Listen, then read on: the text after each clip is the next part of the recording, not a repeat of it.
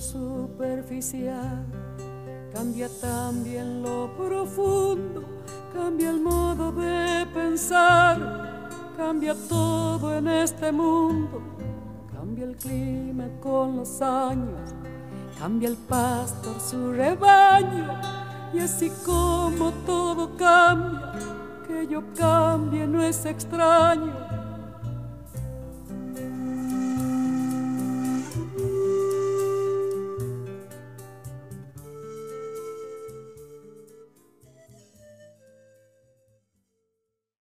Queridas irmãs, queridas amigas, continuamos a leitura do texto de ontem.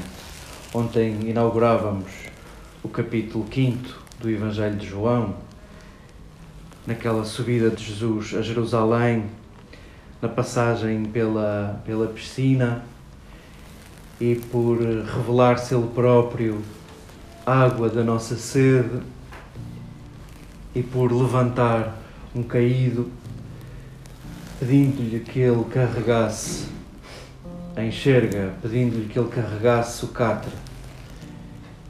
E a narrativa conhece um percurso que não conheceria se aquele homem deixasse lá o catre, se aquele homem deixasse lá a enxerga. O que estamos a ouvir hoje é uma espécie de defesa de Jesus, de justificação de Jesus por aquilo que fez. Por aquilo que fez. Nós não estamos muito habituados a esta escrita à maneira de João. Parece cheia de Rodriguinhos, parece cheia de frases que se repetem e nós não percebemos porquê. Frases que se dizem na afirmativa e se voltam a dizer na negativa. Esta era a fórmula de sucesso para João se dirigir a gregos. Este é o estilo de redação dos dos seus interlocutores preferidos, daqueles que se consideravam amantes e guardiões da filosofia. Para nós que gostamos das coisas mais despachadas e mais funcionais, o texto de João nem sempre encaixa na nossa sensibilidade. Mas vamos, de tudo o que aqui se diz, João volta a resgatar e a colocar na boca de Jesus o seu refrão do costume, os temas fundamentais do seu Evangelho, o testemunho da verdade, e toda esta alegação é Jesus a dizer que conhece a verdade e a verdade é o Pai, o testemunho da verdade,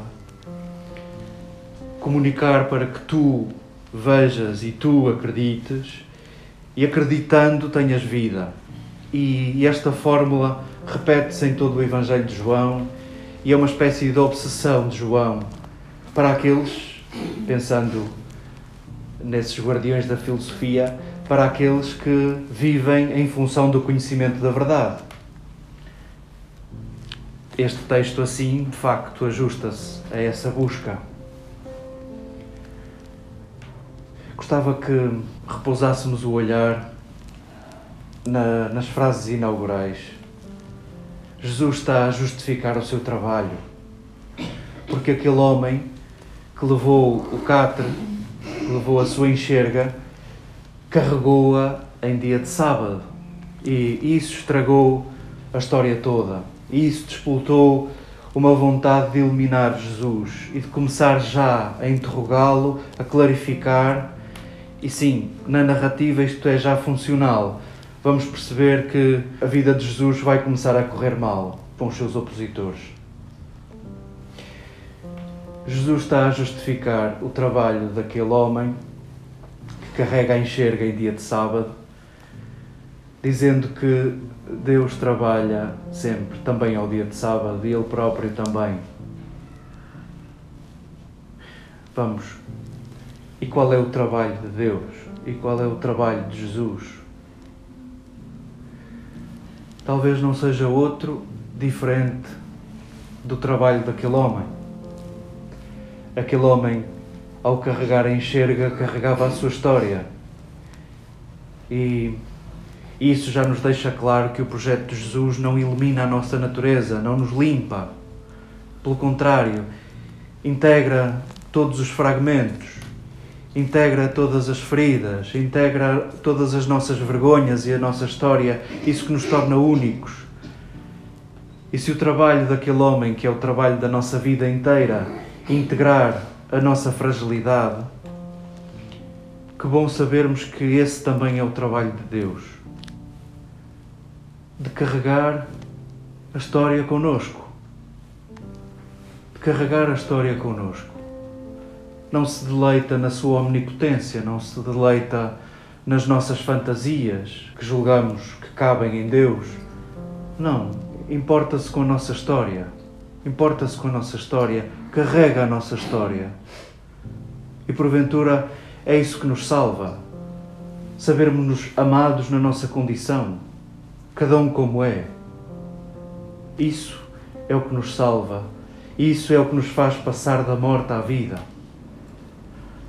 Disponhamos o coração para agradecer a este Deus que consegue ver o que nós não conseguimos ver em nós.